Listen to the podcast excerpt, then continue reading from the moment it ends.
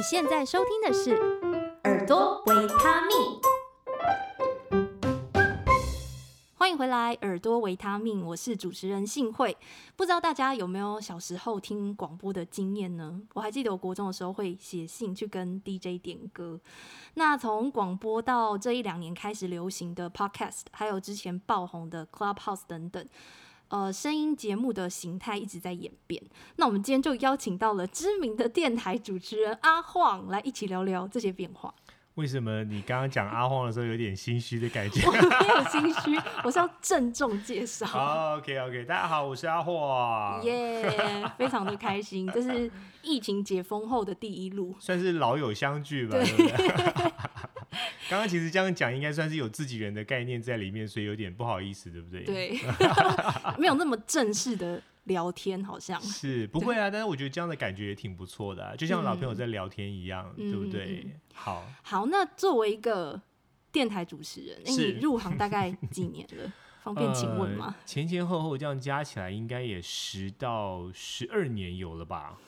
非常长的一段时间，然后我觉得大家对电台主持人的想象应该是可以想象这个工作内容嘛，就是编排音乐，这是最基本的，然后介绍啊，然后有时候还会做一些访谈，没错，就很多不同的面向。那你有没有最喜欢哪一个部分？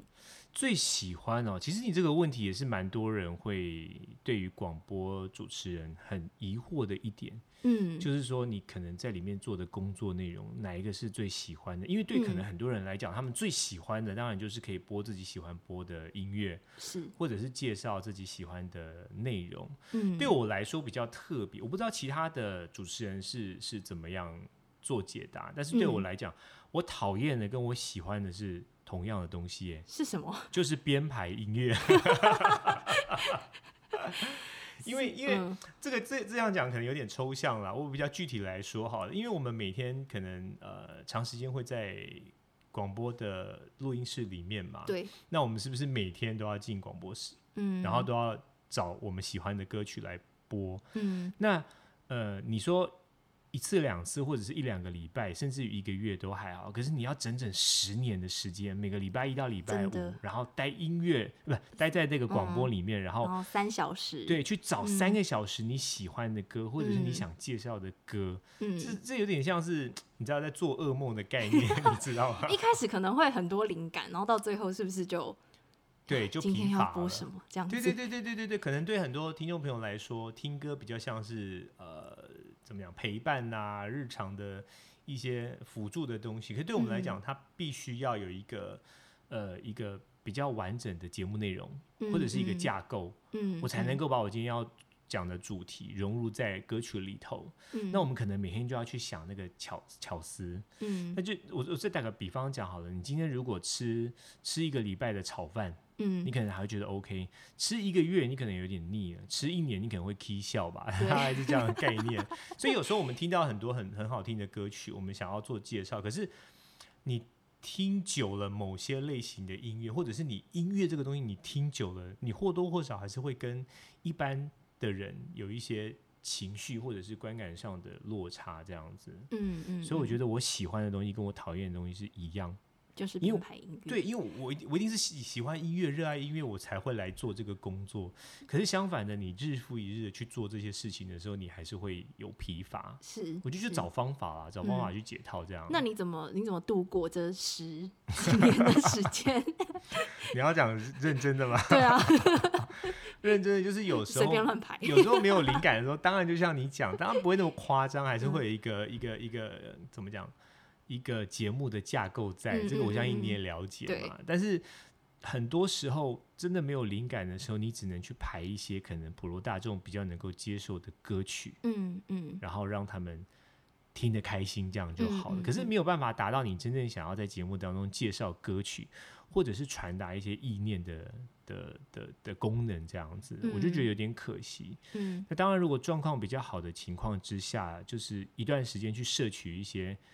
呃，非主流的音乐，就像你之前的节目当中一样，嗯、那你可以介绍一些可能大家比较不常听到的音乐类型，嗯、来丰富一般人对于音乐不同的空间，让它变得更广。我觉得那是，是那是工作的对对成就感这样。嗯，我觉得现在听这个节目的听众，他可能不知道说，哎、欸，所谓的我们在这种大众媒体的广播做的节目会有个架构，我觉得他可能不了解这个架构是什么。应该说，商业电台它会有一些播歌的限制，嗯、对对对，它可能会。呃，规定你这一个小时之内要有什么样，比如说要有几首热门的歌啊，要有几首外国歌，所以它其实是我们在安排歌的时候，其实是有这个限制存在。你刚刚讲的架构是这个吗？对对对对，其实不同电台的属性都不太一样。对，那呃，打个比方讲，以我们好事联播可以讲吗？可以啊。对，以好事联播网的架构来说，因为我们是属于 AC 成人电台，嗯，所以我们在音乐的架构上就会以。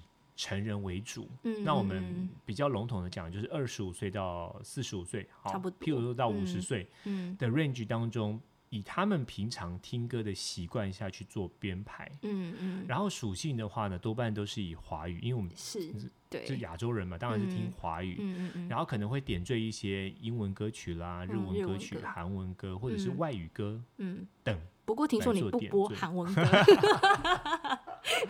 没关系啊，OK 啊，大家都知道啊，对啊，我不播韩国歌，其实也没有真的完全不播啦。嗯、像我很喜欢，譬如说乐童音乐家，哦，譬如说 Rain，嗯，BTS，还有之前少女时代、嗯、BTS 太红了啦，真的。对，那他们红的原因是因为他们的音乐很有很有值得我们去研究，就是很世界性，对对对对对对，全世界都很红，没有错，它是有一定的水准在，嗯、所以我会去解析跟。聆听他们的音乐，然后反过头来再来跟大家做介绍。嗯、没没有不播，没有完完全不播，还是会播，但我会挑着播啦。嗯，没有播的那么频繁，可以这么说。对啊，因为我觉得总是要区隔出来不同主持人的属性嘛，嗯、对不对？我当然节目就是以华语或者是英文、日文居多、嗯、为主。哎，对对对对.没关系啊，在这里可以讲真心话。OK OK OK，那我就当科批了。那这个工作有没有影响你或改变你最多的地方？因为做了这么久，嗯、对对啊。其实我觉得影响最多的，当然呃不可否认，就是在音乐层面的的的的的的怎么讲的见识。嗯，就是说我对于音乐的敏感度啦，或者是对于音乐的一些、嗯、呃属性会更加的敏锐。嗯，然后也因为你每天必须要做功课，所以你听的音乐广了。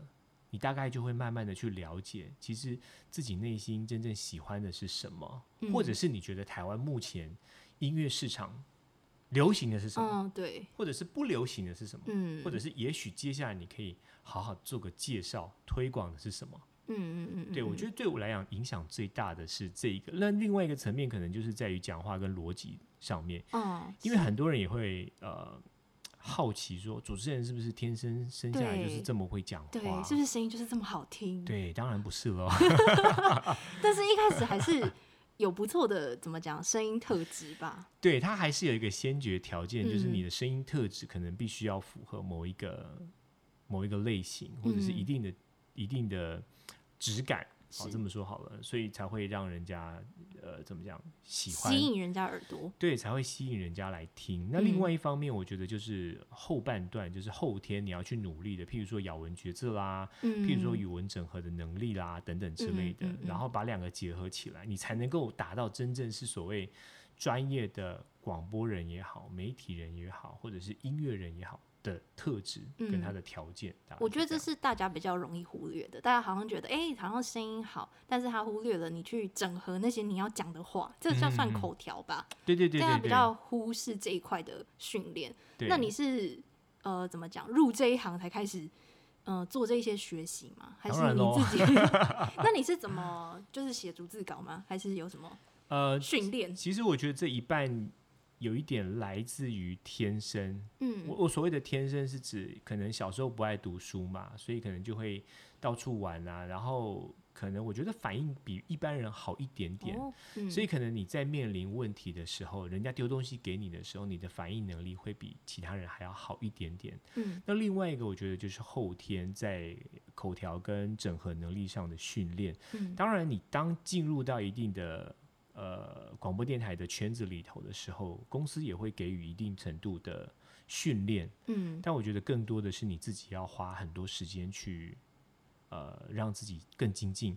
譬如说，好了，很多人问我说，你要怎么样把呃语言这个东西讲得很字正腔圆？嗯，那如果你在不花钱的情况之下，最简单的就是读报纸，嗯，对不对？这个我相信你也听过嘛。对。然后再来就是，我我有个习惯，也是我前辈跟我说，你就是模仿那个主播，他在讲什么的时候，你就跟他讲什么，一模一样。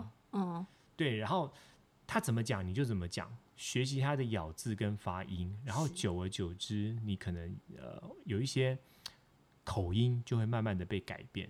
嗯，对嗯，所以说话就会比较清晰，比较有条理，这样子。对对对，我我讲的是清晰啊。嗯、那条理这种东西，我觉得可能还是要花时间去慢慢的累积。嗯、那以我们公司来说，他会希望你打逐字稿。对对，让你慢慢的可以让你想要讲的东西跟你打出来的东西 match 之后，对。你才可以尽量的不要看逐字稿，或者是不要打逐字稿。嗯嗯嗯嗯，对，或者是偷懒 不打逐字稿。现在我想你应该也不用打逐字稿。有，我还是会打，我还是会打。真的吗？因为我觉得我我没有办法像很多很厉害或者是很聪明的人一样，能够在一定时间内就把这样的东西内化。嗯，我很容易忘东忘西，所以我还是会习惯。如果你有看过我的逐字稿的话，嗯，我在我逐字稿的上面都还会列一些洋洋洒洒，大概列了三十几条，我可能平常比较常会犯的错误。哦，我每天都会，可能有时候会看一下，有时候不会看了，嗯，但至少我知道，说我迷失自己的时候，我可以从这上面找一些我可能，嗯。已经再犯的缺点，然后稍微做个修正跟改进，这样子。有包含什么缺点呢、啊？好难想象。譬如说，讲话不要有一些赘字。哦，OK。对，比如说、嗯、啊，我跟大家说哦，哦，我今天要跟大家讲的呢，嗯嗯、就是那个啊、嗯，类似这种碎字的东西 要避免。我会尽量避免掉。嗯嗯、然后再来，我以前的一个坏习惯就是讲话很容易太快了。哦，所以没有标点符号在里头，嗯嗯嗯，然后可能就会造成听众在 catch 你的文字或者是意思的时候，他会抓不到。对，因为可能讲的太兴奋了，然后就会 越讲越快。嗯，对对对对，我觉得其实很多人，包含我现在还是会常犯的一个事情，就是当你讲一件你有兴趣的事情，你会很亢奋，嗯，然后你的音调啊、你的语气啊，嗯，甚至于你的音量就会开始改变。对，那我。觉得这并不是一件不好的事情，可是你必须要让收听的人很正确的去接收到你的讯息，嗯，那你的专业程度就要运用在这几个上面，这样，嗯嗯嗯嗯嗯，对，我觉得这个也是听呃广播或者听声音节目的人会觉得哇，这些主持人好像很自然就可以聊天，但是我觉得这个自然它是背后有很多。的累积，对，我不晓得你之前有没有看过，嗯、我忘记是金钟奖还是哪一个颁奖典礼。那个阿 C，、嗯、你知道台湾有一个演员，嗯，阿西，对，就是瘦瘦的、高高的那位，他在上台领奖的时候，他就曾经说过哈，哇嘿 N 哈东西青菜 N N 的啦，但是他所谓的青菜 N N，并不是说我真的很敷衍的去演出，嗯、而是我把这些东西融入在我生活里头的时候，我演的东西就是我自己，嗯、或者就是那个在现现实生活当中的那个你。而不会让大家觉得说你有演戏的感觉在里头。嗯嗯嗯，我觉得讲话也是这样子的的概念。对，就是可能一开始要投注很多、很很多的学习，还有很多的准备，才能让后来的呈现是非常自然的。对，可是你今天这样子问，我也会想要反问你啊，因为你毕竟是原本从一个音乐人，然后算是有点半跨足到广播界嘛，对不对？对。那你刚进来的时候，对你来讲会不会有一些？你自己觉得不习惯的点，或者是你自己觉得进来之后才发现，哦，原来是这样子。我需要做什么样的事情，才可以把你刚刚所说很自然的那个自己呈现在广播面前给大家？我觉得就是刚刚你提到的这一个，就是写逐字稿，然后跟不断的去整理你到底想要说什么。因为你可能喜欢一个东西，但是你从来没有仔细的去整理过自己的想法。就是，哎，我到底。他到底什么东西吸引我？我到底想要把他的什么特点介绍给大家？因为假设有十个点，你不可能东讲一个西讲一个，像你说的就会散到天边去。我 觉得大家会不知道重点是什么，那你变成要去收敛它，然后可能聚拢到一两个去讲，这样别人可能才有印象。对，不只是拍哦你自己喜欢的歌，或是 对啊，或是讲你自己的想法，你还要顾虑到别人听起来有没有 get 到。我觉得。所以你你你觉得对你嗯自己来说，成长最多的是这个部分？是这个部分。嗯、那音乐性的部分呢？哦，音乐性我觉得也会，也会像你说的，就是现在比较快会去分类那个歌的种类，因为像我们在排歌的时候，对，我我自己啦，我自己是会在那个时段里面，我不会可能有相差太大的歌排在一起，因为我觉得听起来会不顺。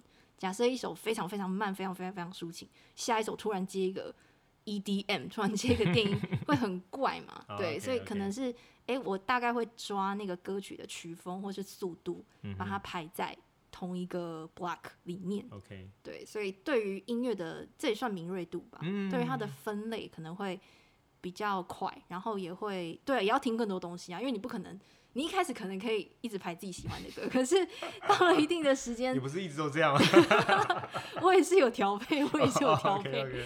对对对。Okay. 那你觉得，就是你入行十几年，就是大众媒体的转变一定很多吧？嗯嗯。你觉得最大的改变是什么？刚开始跟现在？嗯、呃，我觉得以我自己亲身经历来说的话，最大的改变当然就是从传统到数位。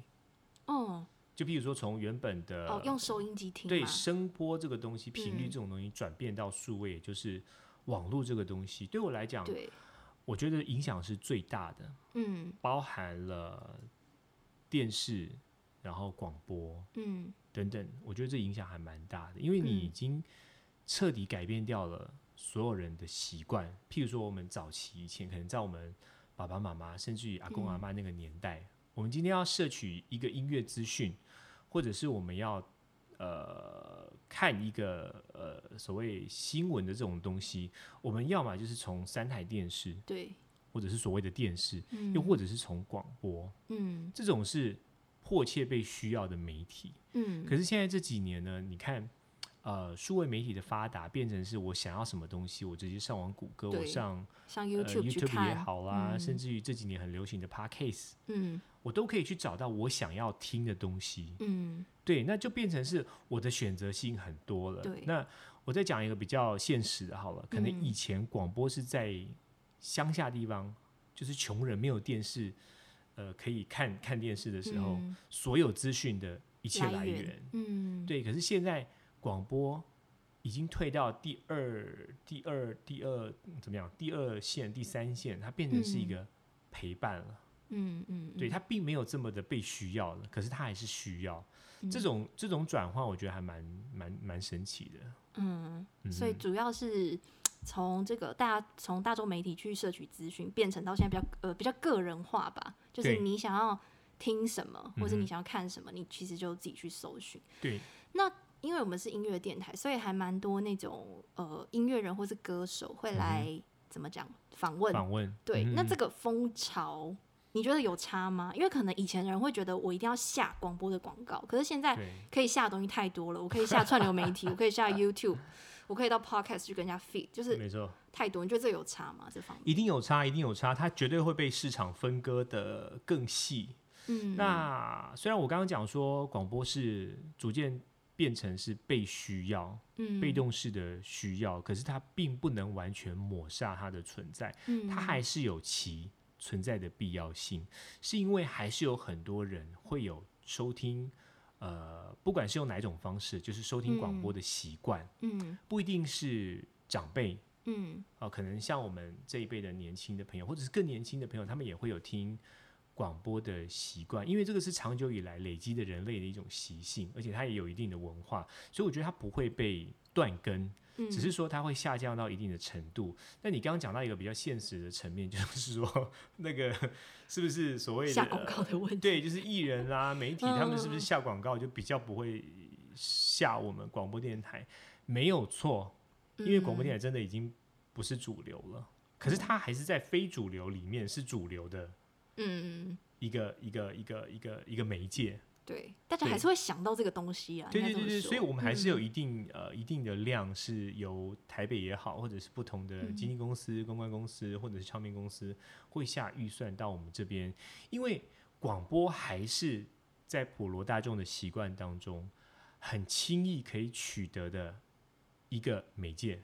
嗯，嗯对对，我刚刚讲的其实是 for 比较年轻的朋友啊。可是你看，对长辈来说，他只要广呃那个收音机打开来，然后调频调一下，他还是可以很轻易的去听到某一个电台。当然不一定是我们的，对，他就是可以 catch 到。嗯、可是如果今天对于一个长辈，他不太会用手机。嗯，还要叫他去听。对，或者是你今天是一个比较没有主见的年轻人，你不知道我应该要上网去找什么样的电台的时候，嗯，那我我的我的直觉了哈，我可能就会说，嗯、哦，那我就听广播就好了，因为主持人都帮你整理好了，嗯，啊，只要稍微挑挑一下我想要听的。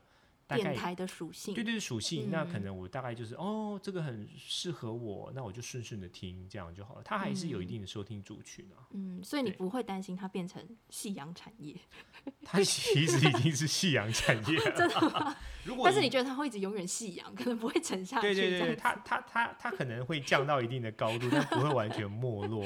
嗯、应该说，它从如果你跟巅峰的时期，可能在。嗯再早一点好了，夸张一点，五六零年代比起来，它绝对是差很多。可是以现在广播媒体这么多，然后又呃数位媒体这么多的情况之下，它还能够有一定生存条件的原因之一。嗯，对不起，我稍微细细说一下，它还是有它一定存在的必要性之一，就是它有一定的专业度。嗯，就是我今天。随便一个网红，我都可以当网红。是，可是他要经过一些训练，然后到达一定的高度，或者是所谓的专业度来做这件事情的，其实不多。嗯，那在茫茫的网红当中，你要去 catch 一个真的有有内容、有质感的、嗯、的的节目来收听或收看，它还是有一定难度的。那广播至少。它不会落差太大了。哦，它有一个审核的标准在那里，并不是 对对对，对，并不是任何人都可以对对上去开一个节目 这样子，对对对，除非你今天用 Podcast，嗯嗯，那这种东西就是市场机制啊，对对不对？啊？广播能够存在业界这么多年，它一定就已经有那个汰换机制在里头啦。所以今天能够当主持人的，不是说我要自夸，而是他一定真的有一定的能力。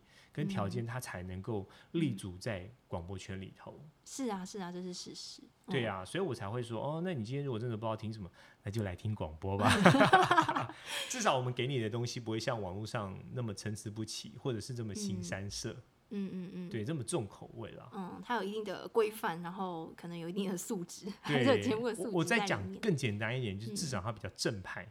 嗯嗯，他比较正派一点，虽然有些人会会觉得说，哎、欸，好像有一些不同的声音在里头，不同的颜色在里头，嗯，但至少以我们电台属性来说，我们给你的东西很单纯，就是娱乐性质高的音乐，嗯，或者是商业资讯，就这样子而已。嗯。你现在收听的是耳朵维他命。如果你喜欢这样的节目内容，欢迎你在资讯栏找到小额赞助的连结，给予实质的支持，提供节目制作最大的动力。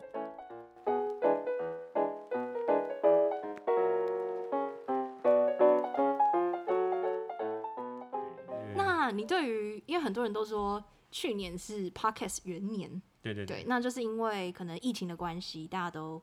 待在家里，那很多人因为这样就开始经营自己的 podcast 频道，确实有一些是这样子，然后就哎、欸、真的火红。你对于这种趋势有什么看法？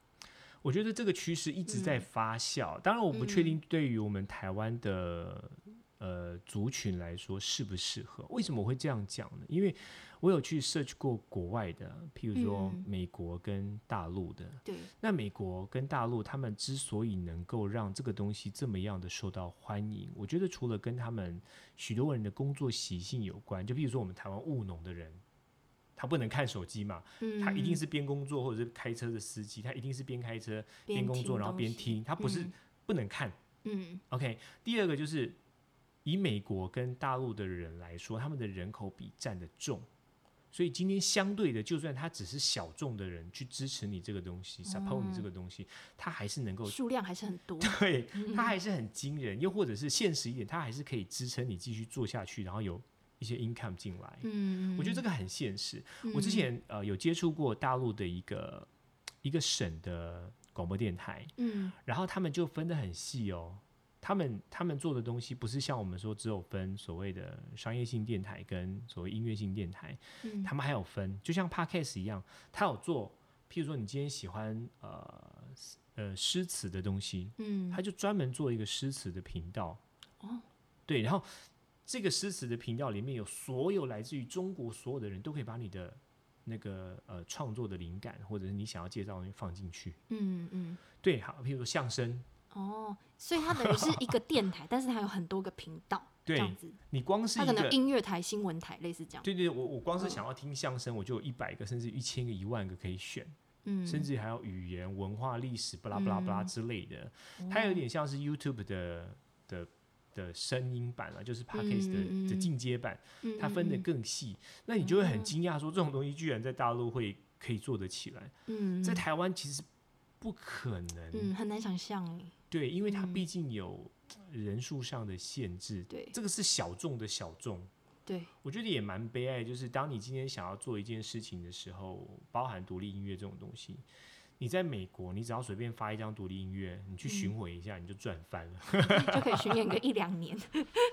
对，台湾话太快了。那你自己私下会收听什么呢？你会听广播吗？你还会再听广播吗？还是你会听 podcast？还是你会听你喜欢？其实以我的习惯来说，照理说我应该要听 podcast，因为这跟我的本业比较相像。嗯，但是我并不会去听 podcast，嗯，我反而会去听一些国外的广播电台。嗯，因为国外它分的也很细，嗯，它有分呃新世纪的音乐啦，有古典啦、jazz 啦、乡村啦、饶舌啦，然后八零九零年代，甚至于每一个不同年代的，哈，我我光讲 jazz 好了，它可以把五零六零七零八零年代都分开，都再分开来开一个频道来。来来来做，嗯、我就觉得哇，真的太厉害了。那对我来讲，可能我的习惯，我会比较喜欢去听一些黑人的音乐，嗯，因为我喜欢那种比较从街头出来的音乐，譬如说 hip hop，然后呃 jazz，嗯，甚至于比较 gospel，对对对对，或者是灵魂乐这种东西，嗯嗯嗯，它可能会比较有一定的怎么讲，一定的精神在。嗯嗯嗯，然后你就会觉得从这个东西慢慢的延伸出来，你就大概知道说我喜欢的音乐类型大概是什么，那我就会去呃听这样的音乐类型，从 广播电台，而不是从 Podcast。哎，那你你说的广播电台你是怎么去搜寻呢？呃，你是用 iTunes 的吗？它其实它其实 iTunes 也有了，嗯、然后有类似的分类，我会去下载一个叫做什么 Tunes Radio。哦 Tune in Radio，反正就是在网络上有很多类似这样的 App，它可以让你收听到世界各地不同的音乐。嗯嗯嗯嗯嗯对，然后再加上我的工作习惯，因为像我们，譬如说你平常是做演演出的嘛，音乐演出，然后可能你在私底下你就会去听，我不知道你的习惯啊，也许你会去听一些可能你原本喜欢类型以外的音乐，去摄取更多不同的。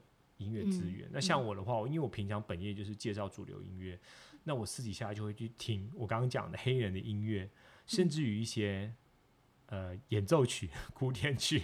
演奏曲，对、哦，你说古典乐那种吗？对，古典乐或者是纯钢琴的、纯布拉布拉之类的那种，就是反差比较大的音乐类型。哦哦、会啊，其实。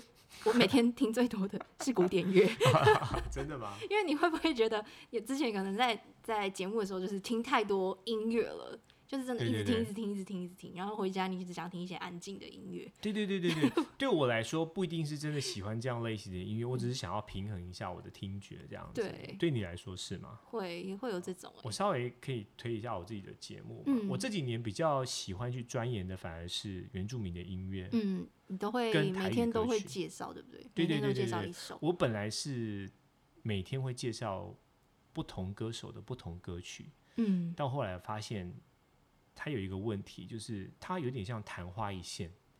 嗯，大家昨天听过，我今天就忘记了。所以我后来就变成是说，如果他今天发了一张专辑，我可能就是这个礼拜哦连续的介绍，对对，或者是他的专辑数量比较多，呃，他的音乐比较多，我就可能这两个礼拜都是介绍他的音乐，这样大家比较记得起来。对对对，而且他的音乐连贯性会比较高一点。嗯，那因为呃，也是我这几年在。西部，因为我们大部分都是在西部工作嘛，对。然后有机会到东部去旅游，然后去那边看一看，就开始发现那边的一些人文风情，我自己还蛮喜欢的。嗯。然后进而认识当地的朋友之后，就开始去接触他们的音乐。嗯。你就会发现，其实东部的音乐已经开始自成一派。嗯。对，不只是所谓独立的音乐，包含一些原民的文化也好，或者是把古调。拿来做融合，都慢慢的开始，哦、现在很多对，逐渐成型了。嗯，包含大家可能呃，在上一届的金曲奖、嗯、一定知道阿豹，嗯，对，他的专辑超好听，他那一张专辑好像是什么、嗯、呃，妈妈的舌头是不是？对，对，那张专辑在刚出的时候，我我第一次听到他那首 Thank You，、嗯、是我去那个台东，我去过年，去那边过年，哦、然后我去一间。类似五金五金大卖场，嗯嗯嗯，买烤肉的用具，那时候听到，然后我就听到，我说天哪，怎么会有一首歌曲这么有黑人的呃灵魂？对啊，他就是情感在里头。我就想说这是谁的歌？这是谁的歌？然后它中间好像又穿插一些，我以为我一直以为原本以为是印第安的那种方言的歌，嗯，结果后来马上用我的那个 那个类似什么 Sound Hunter 之类的，嗯嗯然后去去去 search 以后才，哎呦，原来是阿豹的。然后那个时候我，我我当下的第一个印象就是震惊，在震惊。嗯。然后我的第二个直觉反应就是，这一定也丢，这个报金曲一定也丢，我丢我逃离的那种概念。真的很好听，真的很好听。对，因为他，我我觉得比较让我惊艳的是，他居然能够把古调，不要说古调，把把原住民的一些呃文化的东西，嗯、甚至语言这种东西融入在。嗯比较偏黑人的音乐这里头，嗯，虽然他可能本身就已经对黑人文化有一定的了解，嗯，可是能够把这两个东西很 match 的结合在一起，然后创造一个全新的音乐生命，我觉得这是太不可思议了。嗯，他有做一个翻新，就是大家对于原名的音乐好像有有一个新的体验，我觉得。对对对，新的了解。那你有没有什么真的是不会播的歌，或者是？哦，你看到这个就觉得，嗯嗯嗯，有有，其实 其实在，在呃，我觉得不管是华语歌曲也好，呃，英文歌曲也好，任何任何类型的音乐类型的歌曲，它都有所谓的正面跟负面。嗯，那我举个例子来说哈，以台语跟原住民语，我有时候在 search 那个 search 的时候，也是会找到一些比较比较灰暗一点、比较黑暗一点点的，哦，然后。他会探讨到的东西都是比较情色、暴力，或者是比较违法的东西。哦，OK，对，我相信你做独立音乐也是会有这方面的资源，你会 search 到，就是他会是比较倡导是比较堕落的这种东西。哦，OK，就是价值观，歌曲的价值观的问题。对，有时候你会去思考说，它它其实音乐架构。它的音乐性是很够的，嗯，可是你不能够播出的原因是因为它会有败坏呃社会风俗的一些影响等等，嗯，我就会忍痛的把它给 嗯就删除，就可能还是说它比较没有那么适合在可能因为你这个广播一播出去，可能就是很几十万人听到，对对对对对，就比较不适合在这样的平台播出。对，像我最近开始就会去摄取一些，呃，应该说我平常在摄取的过程当中。你不经意的会看到不同类型的作品，嗯，我就会点进去听一下，然后有一些好一点的，只是用隐喻的方式，嗯，然后如果比较直白的话，可能就是脏话啊，比较粗俗等等的一些字眼就会用上了，嗯，那这个我就觉得它虽然很符合，譬如说。我们台湾人某些族群的习性，嗯，可是你就是不能播，嗯，我觉得这也会有一点点呃，自给自己的一些限制条件在了，嗯自己会先筛选，觉得这个好像不太适合，对，介绍给大家。我讲一个比较游走在边缘的歌曲好了，譬如说像呃那个谢和弦之前的那个周大妈，嗯嗯嗯，对，那首歌曲其实。老司机都可以听得出来，他到底在讲什么。嗯，而且他在用字遣词跟音乐的架构上也是有一定的水准。嗯，是。可是，好，我可以播，但是我不能够这么大啦啦的播。讲。嗯。对，我也不能够很直白的讲他在做什么。哦。我只能比较偏他音乐性层面去介绍。哦，其实蛮多歌是这样子的，就是把那些东西藏在里面，他可能没有那么明显。对对对，只是说你看，呃，一个歌手怎么去呈现这个东西。譬如说，我曾经遇过有人来客诉我，嗯，曾经在节目上播了一首，可能他很大辣的、很大辣辣的在骂脏话，哦，或者是用一些很粗俗的字眼，嗯，那我当下只好跟他道歉。但是我我只能说，我用音乐类型的角度去切入。你如果不要这么的就就事论事的话，就是你用音乐的方向去去思考，它还是有很多你可以可听的地方。对、哦，可是我心想说，其实我在节目当中曾经播过比这些更新三色的 歌曲，只是因为我讲难听点，你不懂他歌词在讲什么、嗯，或者是你不懂他在隐喻什么、嗯，而你没有。做出这样的反应，不代表他不存在啊。嗯、今天我再换一个角度讲，你的儿子你自己在网络上随随便便就可以摄取到一些这些东西，对，摄取这些东西，甚至于更强烈的东西。嗯，你今天怎么能够反过头来质疑我讲这个东西？因为艺术性的东西，它本来就不应该把情色这种东西画上等号，只是一般人比较容易。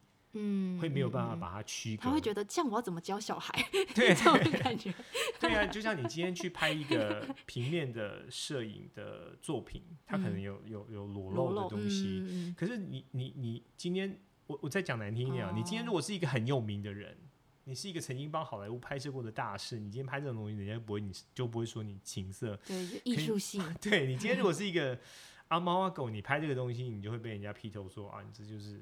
不好的东西、嗯，所以我觉得这种东西实在是没有一定的对错啦、嗯，只是尽量我们能够在符合社会大众的的的伦理呃的思考，大家比较可以接受的价值观上啊，对对对对对，哦、来呈现这个东西、嗯，或者是你不要太过于去强调它在诉求什么，嗯、你就说啊，这还是音乐很棒啊，嗯、对，就只能从这方面去带入了。我觉得这个也是做那个广播节目一个很需要考量的点呢，就是你要注意你讲出去的话是不是能够被大部分的人可以接受的，他可能不能太偏激，或是你的立场不能太明显。你怎么克制这件事情？我从来没有克制过自己，你感觉很多想法。我早期比较没有办法克克制自己，嗯，但是我都有一个出发点，就是我尽量是以公平公正的方式来判断这件事情。嗯，我我说了，我自己都会有一个一把尺在里头，以不妨碍这个社会的风俗、败坏社会风俗的条件之下来介绍这个东西。嗯，我觉得这个东西的，呃，譬如说我今天会播这首歌，它很屌的原因是因为它在音乐的编排上，或者是它的层次真的很棒。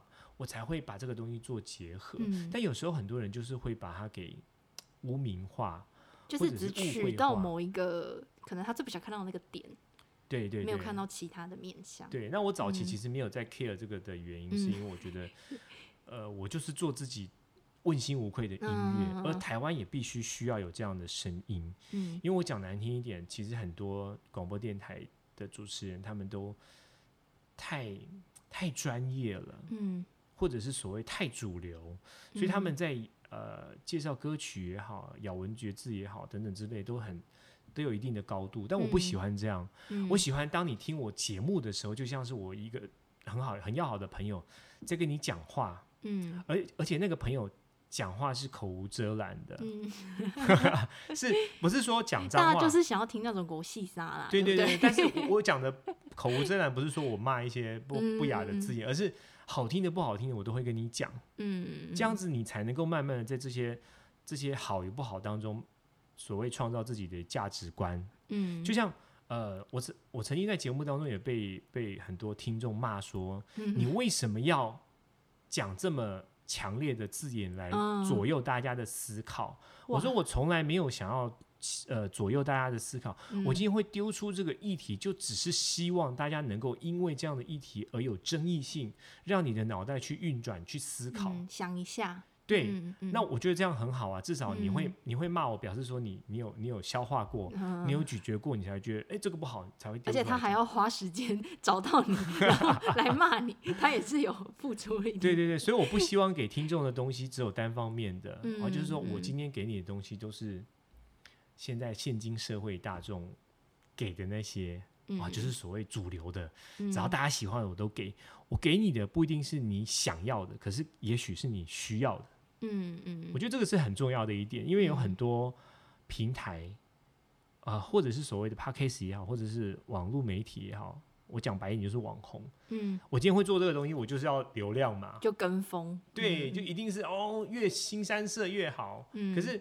这种东西真的适合现在已经乌烟瘴气的台湾吗？嗯，不适合吧。嗯，我至少希望能够给大家的东西是你真的消化过后可以好好的去思考的东西。嗯，或者是在呃台台面上大家比较少给你的东西，嗯，那我觉得至少我尽到了一些社会的责任跟义务，嗯，所以你有心中的那把尺，可是你有时候还是喜欢丢一些你自己觉得 包含了一些自己的想法的，对对对对的闪光弹去稍微刺激一下大家的观感跟耳朵，这样，嗯、因为毕竟广播这种东西，你做十几年来，如果你要安安分分的跟大家一样，用、嗯、用那样的逻辑去做事情，那你会一直一帆风顺，嗯，就是很 peace 的，到你可能退休，嗯。可是如果你今天坐的这个位置，我曾经思考过哈，我没有办法像很多人这么有钱，或者是这么有才华、这么有知名度去。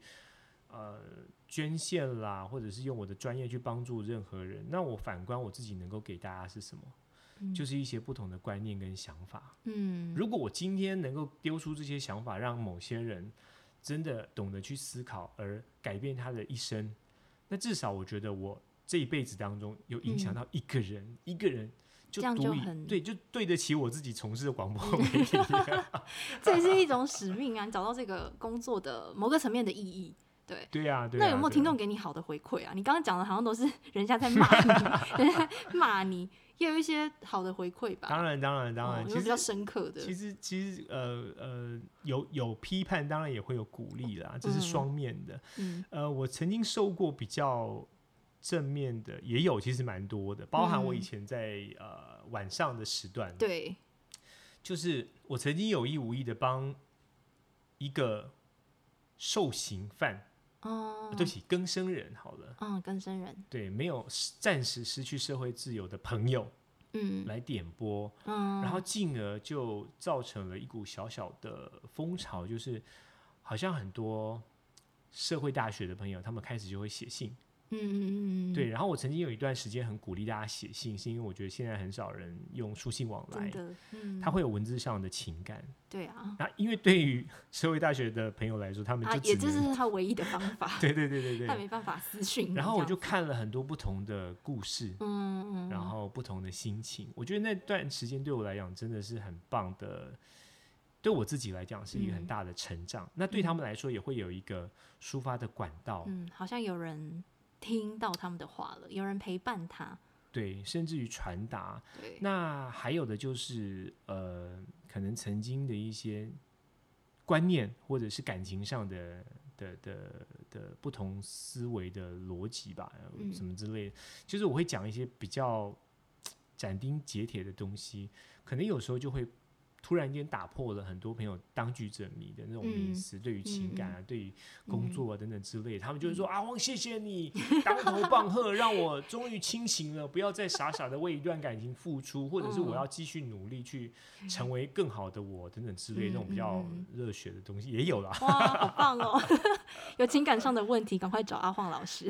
呃，也也不是什么，也不是什么很厉害的分析啊，只是我会应该说一般当局可能点出了一些他。没有看注意到的事情。对，因为在情感当中，嗯、我相信两个人陷在那个泥泥泞里面，一定都会比较少能够看清自己当下应该要做什么决定。嗯，嗯，那其实也不一定是我，有时候我也是参考别人给的建议，嗯，然后再回馈给他，对，回馈给给他，然后也许他就哎、欸、清醒了，点、嗯、点他就是醒了，等等之类的也说不定这样。嗯，所以我觉得他还蛮能够，也是在我。主持节目当中的一个成就感之一啦，嗯，好像是哎、欸，对对对，嗯、人与人之间交流的情感是我一直很重视的，嗯，连接，对对对，人与人的连接。那如果说有人想要加入广播的话，是。对，因为像我们电台其实还是会有一些实习生嘛，现在也还是有这些相关的科系，你会给他们什么建议？嗯、我觉得很幸呃很庆幸的是。到至始至今，现在媒体的改变，嗯、然后新兴媒体的发展，嗯、还是有很多人向往广播媒体的工作，嗯、这真的是我觉得很庆幸。对啊，一定还是有。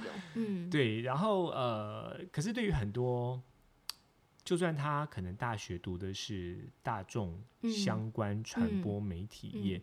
可能真正要结合到市场，还是会有一定的落差。嗯，那我简单，欸、你是你是念相关科系的吗？我不是、欸，我也不是。好，好，你但我是都是艺术相关的、oh. 的工作，所以我觉得那个是那个其次，那个那个怎么讲，特质是固定的。嗯，OK，特质是固定的。嗯、好，呃，如果你说有什么可以给社会新鲜人建议的，当然第一个就是你要先认清事实，嗯、这个工作并没有办法让你有大起大落，就是探短期、嗯、大富大贵，对，除非你可能去卖药之类的。但是它可以带给你满满的成就感，嗯、而且可以在你摄取音乐类型上有很大。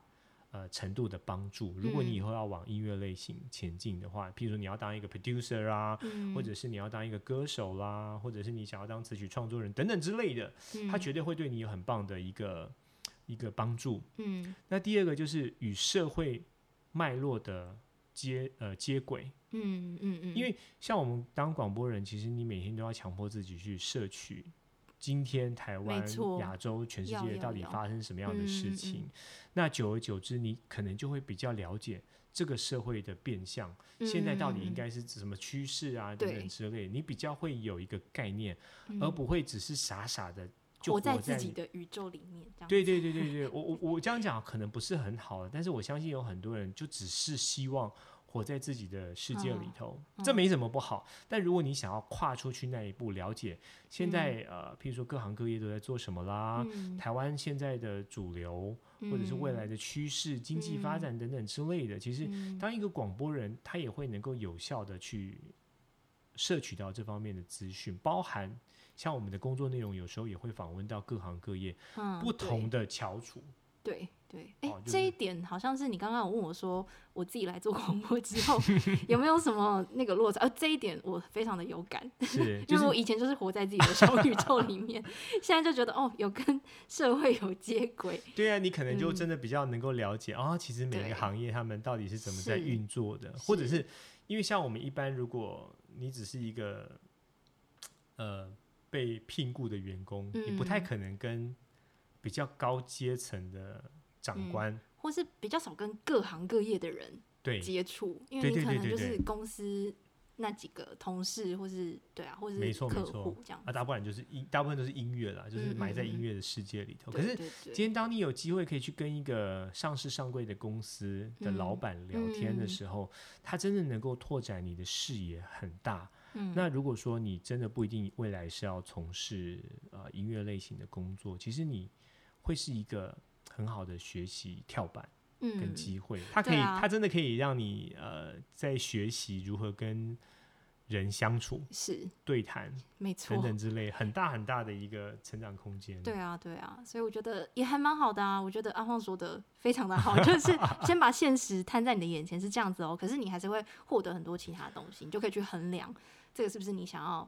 走的路，或者你想尝试看看，都是可以的。当你觉得在这个领域发展到一定的程度之后，我觉得这些东西都是你可以再利用的资源。好，今天非常谢谢阿晃，我们是不是讲超过一个小时？来到了节目当中，那也谢谢大家收听到最后，也了解了阿晃他是怎么样做节目的啊，还有他的一些价值观还有想法。那希望呢，大家也可以获得一点灵感，有一点心得。好，那如果想要多了解阿晃的话，他刚好说他的音乐都放在他的 FB 上面，就去搜寻。爱音乐的阿黄，你居然记得？怎么会忘记呢？对，大家可以去搜寻，然后按赞追踪一下，就可以听到他介绍的音乐。那如果你喜欢今天的节目内容，也欢迎你在 Podcast 留下五星评论，也可以在 FB 或 IG 搜寻一名靠声音吃饭的女子，然后私讯给我你的想法心得，那会是很珍贵的回馈。好，我们就下一集再见，拜拜，拜拜。